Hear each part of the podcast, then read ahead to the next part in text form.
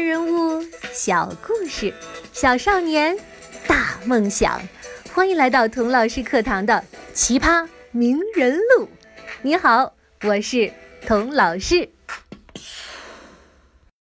哎，同学们，我问你啊，十一月十日这天晚上，你们的爸爸妈妈是不是早早的就把你们赶上床，然后就扑在电脑前，等着时钟一过十二点，争分夺秒的逃呃工作去了？呵，说不定啊，你也守在电脑旁，两眼放光的说：“妈妈，这个好，给我买这个；爸爸，那个便宜，给我多囤点儿。”双十一呀。把败家 变成了一家人的 party。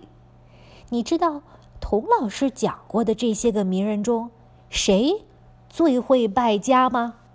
哎，首先肯定不是居里夫人，人家家里椅子都不愿意多买一把，嫌打扫起来麻烦，是肯定连双十一是什么都不知道的。其次，也不会是安徒生，人家一辈子没有买房，买了东西也没处放。顶多在双十一这天趁着打折，哎，多囤些麻绳。宫崎骏，人家忙着画画呢，一部动画片几百万张的画，老头子又不愿意用电脑，只能手画，还没时间买东西。Lady Gaga，嗯，估计会买不少稀奇古怪的衣服、鞋帽什么的，但人家那是工作需要啊。生活中的嘎嘎好像过得也挺简单的。J.K. 罗琳，人家年轻时穷过，吃过苦，现在有钱了也不乱买东西。而且罗琳阿姨现在忙着捐钱呢，哎也没时间淘宝。那还有谁呢？哎，考验同学们是不是认真听节目的时候到了。这几个人一排除，还有谁呀？那就只剩下肯尼迪了。难道肯尼迪总统也喜欢购物？哈哈，其实啊，不是肯尼迪总统本人，而是他的太太，第一夫人杰奎琳·肯尼迪。哦，那她可是出了名的败家娘们儿，购物高手。如果她活到今天的话呀，绝对买成淘宝股东。当时新总统夫妇入住白宫啊，政府呢都会给他们拨一笔安家费，多少钱呢？五万美元。哎，你可别小看了这五万美元，现在没多少，在当时一九六一年可是一笔大数目呢。那个时候美国人一年的平均工资才五千美元。这一笔安家费就是一个普通家庭不吃不喝十年的收入啊！那肯尼迪夫人有没有花完这笔钱呢？嗨，人家在第二个星期就花完了。你可能觉得这也太能败家了吧？人家十年的工资呢，他俩星期就花完了。这还没完呢，肯尼迪夫人根本停不下手。她继续大手大脚的往房子上砸钱，装修工程直到她的丈夫肯尼迪总统两年后遇刺的时候都没有完成。哎，但是你知道吗？杰奎琳这样花钱，非但没有被老公骂“哎呦，你这个败家娘们儿”，也没有被美国人骂“你浪费公款”，反而成为了她当年被全国人民喜爱。被嘲笑他只会穿衣打扮的人刮目相看的原因，成为他直到今天都受爱戴、受尊敬的原因，这是怎么一回事儿呢？童老师今天就给你讲一个双十一特辑——杰奎琳·肯尼迪的败家故事。按照惯例啊，总统换届的时候。上一任的总统和第一夫人要邀请下一任的总统和夫人到白宫来做客，代表美国政权呢顺利和平的交接了。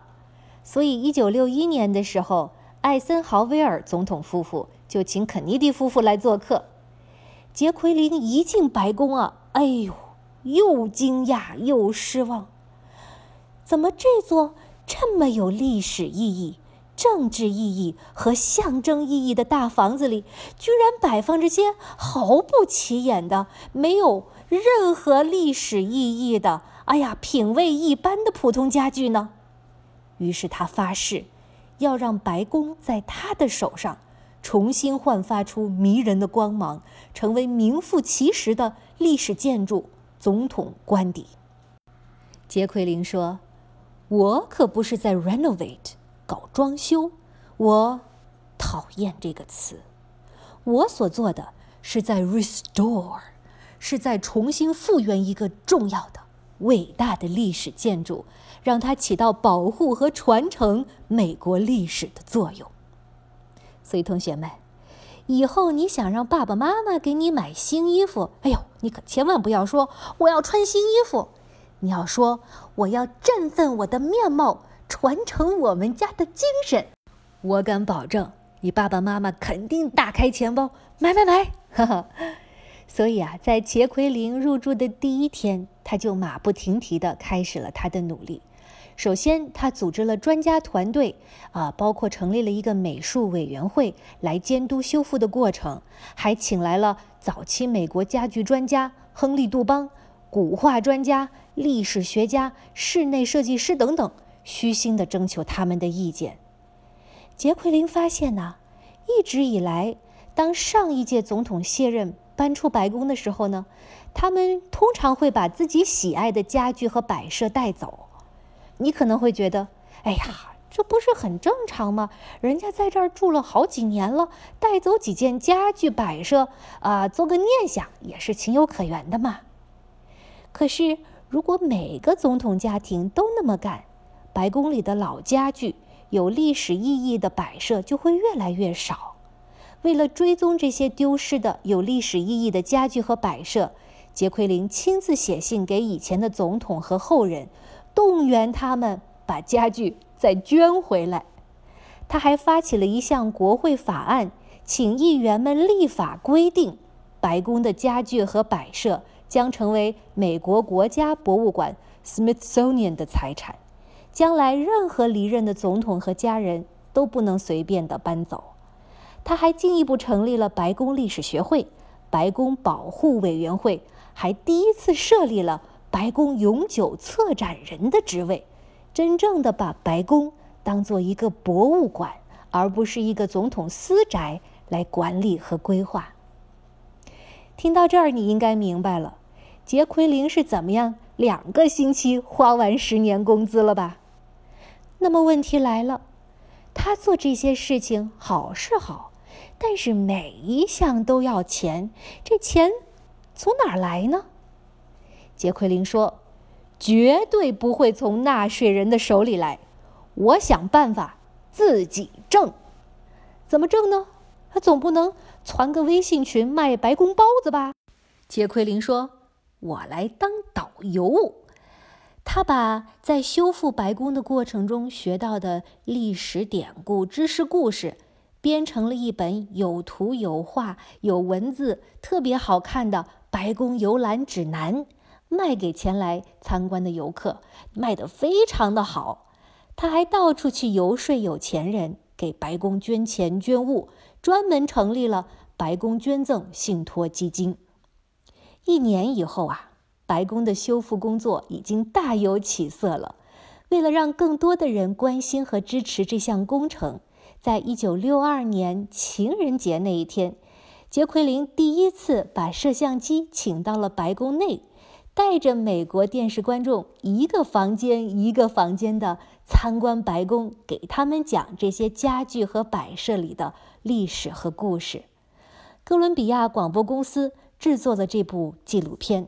当年被五千六百万电视观众收看，后来分发给了一百零六个国家。杰奎琳为此获得了一九六二年的艾美奖，艾美奖就是电视界的奥斯卡奖。